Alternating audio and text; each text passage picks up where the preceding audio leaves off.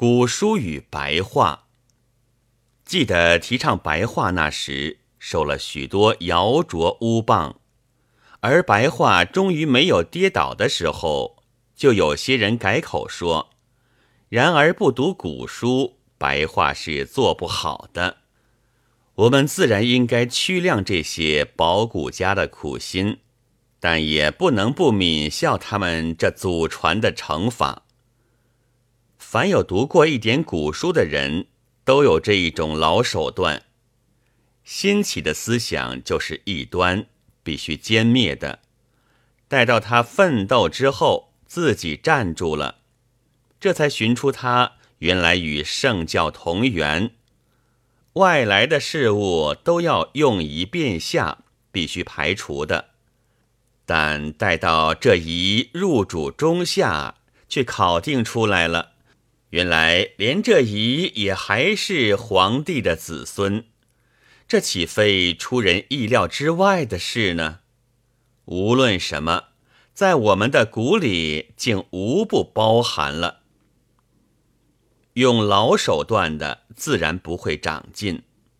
到现在仍是说，非读破几百卷书者，即做不出好白话文。于是硬拉吴志辉先生为例，可是竟又会有肉麻当有趣，述说的津津有味的。天下事真是千奇百怪。其实。吴先生的用讲话体为文，及其貌也，何尝与黄口小儿所作若同？不是纵笔所知，则万数千言吗？其中自然有古典，为黄口小儿所不知；犹有新典，为束发小生所不晓。清光绪末。我初到日本东京时，这位吴志辉先生已在和公使蔡军大战了。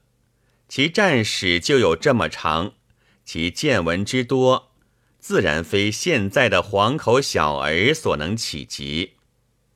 所以他的遣词用典，有许多地方是唯独熟于大小故事的人物才能够了然。从青年看来。第一是惊异于那文辞的滂沛，这或者就是名流学者们所认为长处的吧。但是那生命却不在于此，甚至于竟和名流学者们所拉拢恭维的相反，而在自己并不故意显出长处，也无法灭去名流学者们的所谓长处。只将所说所写作为改革道中的桥梁，或者竟并不想到作为改革道中的桥梁。愈是无聊赖没出息的角色，愈想长寿想不朽，愈喜欢多照自己的照相，愈要占据别人的心，愈善于摆臭架子。但是。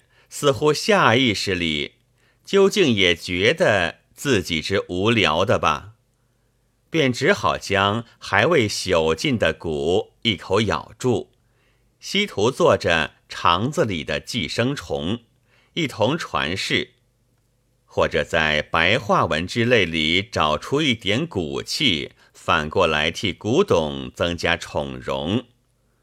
如果不朽之大业不过这样。那未免太可怜了吧！而且到了二九二五年，黄口小儿们还要看什么假银之流，也未免过于可惨吧。即使他自从孤童先生下台之后，也渐渐的有了生气了。菲薄古书者，唯读过古书者最有利。这是的确的，因为他动之弊病，能以子之矛攻子之盾。正如要说明吸鸦片的弊害，大概为吸过鸦片者最为深知，最为痛切一般。但即使束发小生，也何至于说要做戒绝鸦片的文章，也得先吸进几百两鸦片才好呢？古文已经死掉了，白话文还是改革道上的桥梁，因为人类还在进化，便是文章，也未必独有万古不磨的典则。